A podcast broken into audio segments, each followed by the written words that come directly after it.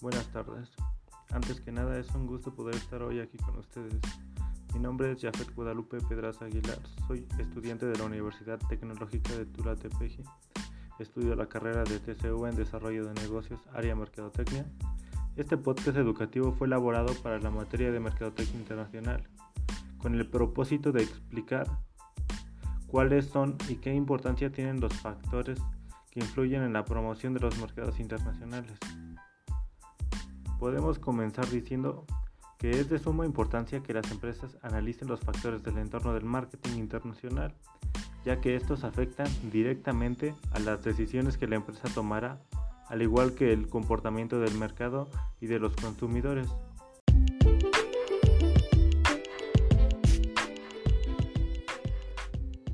En primer lugar tenemos el factor cultural. Primero debemos tener claro que la cultura, lo que nosotros catalogamos como cultura es todo aquel modo habitual de actuar, vivir y pensar, generalmente expresado a través de una sociedad a partir de un número infinito de maneras de vivir.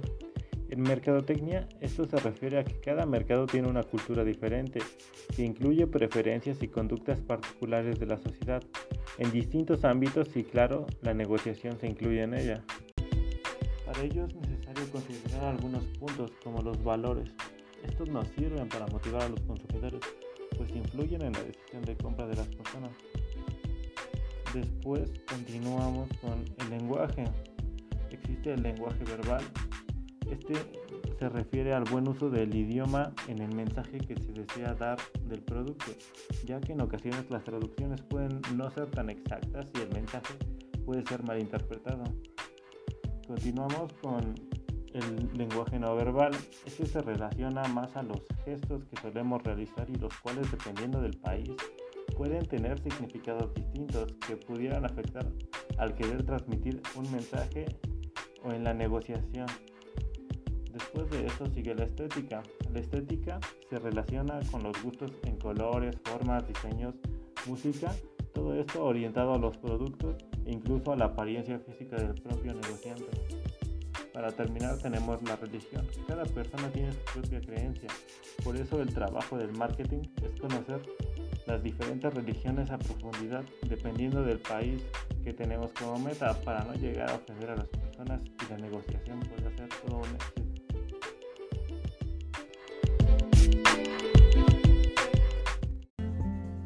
Segundo lugar, tenemos el factor socioeconómico.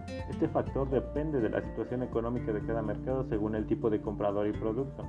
Basándonos en eso, analizaremos algunos indicadores que nos ayudarán para saber si el mercado seleccionado tiene potencial para la venta de nuestro producto o no. De esa manera evitamos inversiones en futuro. Esos indicadores son el Producto Interno Bruto, PIB. Ese es el valor total de lo que un país produce en un determinado tiempo esto nos ayudará a determinar el potencial del mercado en el país seleccionado. Continuamos con el Producto Interno Bruto per cápita. Este es el valor total de lo que un país produce en un determinado tiempo entre el número de habitantes y esto nos permite conocer un poco mejor el poder adquisitivo de las personas. Después, tasa de intereses. Es el costo monetario por haber pedido un préstamo este es muy importante ya que influye directamente en las decisiones de compra del consumidor, ya que si la tasa de interés incrementa las personas dejan de comprar.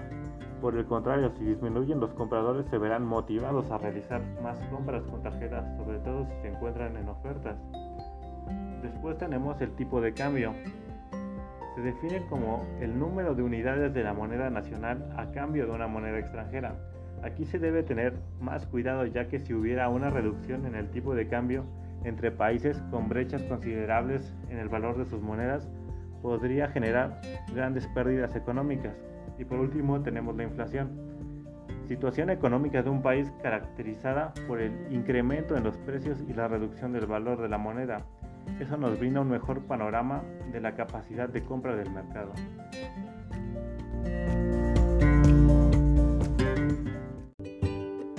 Tercer lugar tenemos el factor demográfico. Este hace referencia al tamaño, composición y distribución de la población según algunos indicadores como el tamaño de la población. Este es el número total de habitantes en un área específica y en un tiempo determinado como una ciudad o un país. Esto nos brinda una idea ni el número de posibles consumidores. Después tenemos las tasas de natalidad y mortalidad. Estos son los números de nacimientos y muertes en una determinada población durante un periodo. Al igual que en el punto anterior, este nos brinda información sobre los posibles consumidores, además de darnos una idea de a qué mercado conviene destinar nuevos productos. Y al final tenemos la edad, el género, la educación y la ocupación. Todos estos son indicadores específicos sobre los hombres y las mujeres de un determinado sitio que existen en un país y nos ayudan a saber a qué sector enfocar nuestras estrategias. En cuarto lugar tenemos el factor geográfico. Este consiste en los criterios de ubicación física. Así el mercado es dividido en áreas geográficas diferentes a donde irán dirigidos los servicios o productos, ya que cada área geográfica tiene sus características distintas y estas diferencias puede que sean clave a la hora de realizar distribuciones de productos, dar a conocer marcas o establecer filiales de empresas. Para ello es necesario analizar tres factores importantes como el territorio, el cual es el sitio de donde se extraen los materiales para elaborar los productos, la localización, es importante ya que es útil ubicarnos en lugares estratégicos que nos permitan llevar el producto a su destino de una manera más eficiente y así reducir los costos de distribución lo más posible. Y al final tenemos el clima. Este factor afecta el uso y el consumo de ciertos productos ya que el producto puede verse afectado de manera negativa tanto como positiva dependiendo del clima y de la calidad del mismo.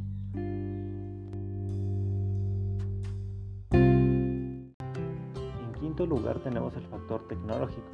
La tecnología sin duda se ha convertido en uno de los factores que más afecta a las actividades del marketing, ya que esta consiste en innovar y en crear productos nuevos y mejores de todo tipo mediante el aumento de la capacidad productiva.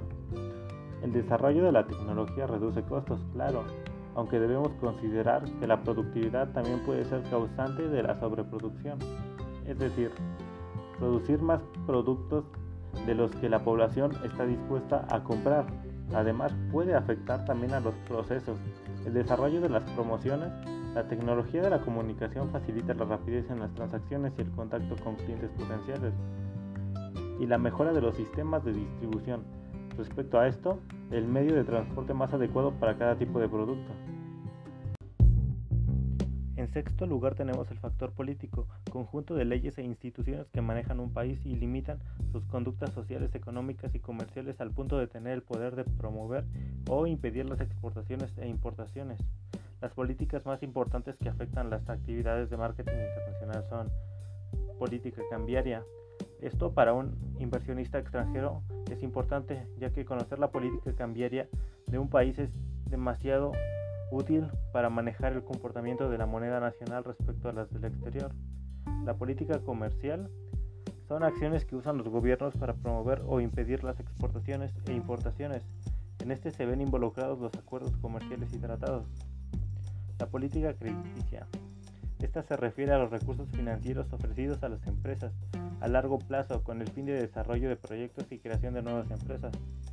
La política de precios y tarifas son las normas que sirvan para fijar topes máximos y mínimos de precios y tarifas que, de bienes y servicios de primera necesidad.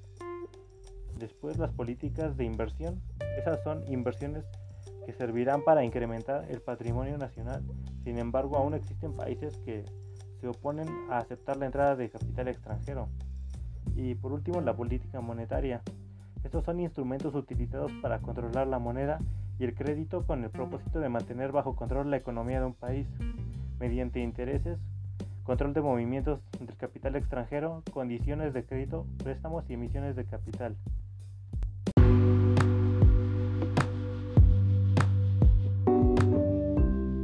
Séptimo lugar tenemos el factor legal. En este se debe conocer la normativa general específica de la actividad, los contratos de compraventa, barreras arancelarias y licencias de importación, entre otras.